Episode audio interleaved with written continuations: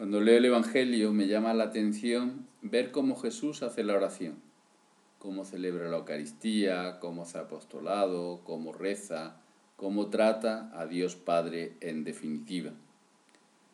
Acuérdate de la oración antes de la pasión en el huerto de los olivos. El Señor en esa oración cargada de, de lo que se avecina, en esa oración tan dura, le dice a Dios Padre, aparta de mí este cáliz, pero no se haga mi voluntad sino la tuya. O también en ese momento en el que sale al monte a orar y pasó toda la noche en oración, cuando va a elegir a los apóstoles.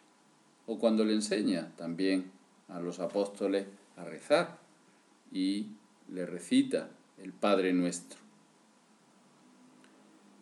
También en el pasaje del Evangelio de los discípulos de Maú se, se, dice que conocen a Jesús cuando tomó el pan, lo bendijo, lo partió y se lo dio. Una señal cierta y clara de que lo había hecho muchas veces ante los discípulos. Es el modo concreto y particular de Jesús. Y cómo no, también en el milagro de la multiplicación de los panes y los peces. Todo va precedido de la compasión de Jesús por la gente, de ese preocuparse, de ese ocuparse. ¿Cómo nos quieres? Señor, en estos momentos de tu vida, estos en concreto y otros muchos más que nos encontramos en el Evangelio, me ayudan para cuando tengo que acordarme de ti durante el día. Tú siempre no has dado ejemplo, tú siempre has sido por delante.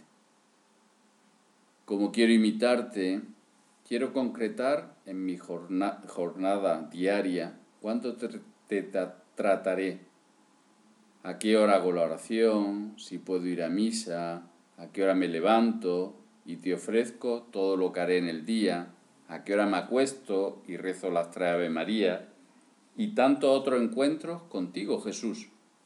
De eso se trata, de buscar esos momentos para tratarte. Mira, Señor, voy a hacer un horario donde aparezcan todas esas normas de piedad, además del estudio, del descanso, etc.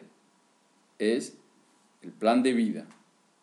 Y ese plan de vida debe adaptarse a mi día como el guante del cirujano se adapta perfectamente a la mano del doctor, que no es un añadido, sino una prolongación de su extremidad. No queda ni grande ni pequeño, no es estrecho ni sobra, no debe ser cuadriculado ni lazo. El plan de vida de un fin de semana debe ser distinto de un día de diario. El plan de vida de un día con cole es distinto de un día en el que no haya clase. Y Señor, cuando lo tenga hecho, todo ese esquema diario, te lo contaré. O es mejor incluso, lo haré contigo en la oración. Y veré si, pues, acostarme mejor a tal hora o o a cuál otra, o si eh, rezo el ángel eh, en mitad de clase o lo adelanto para que no interrumpa ese momento de trabajo. Y así, con tantas cosas, viéndolo antes contigo. Y por supuesto, también se lo diré a mi director espiritual para ver si le parece bien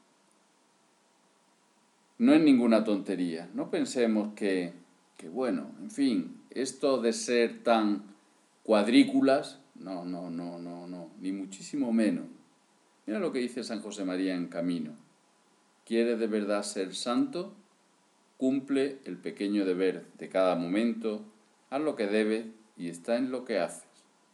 Pues mucho ánimo. Santo.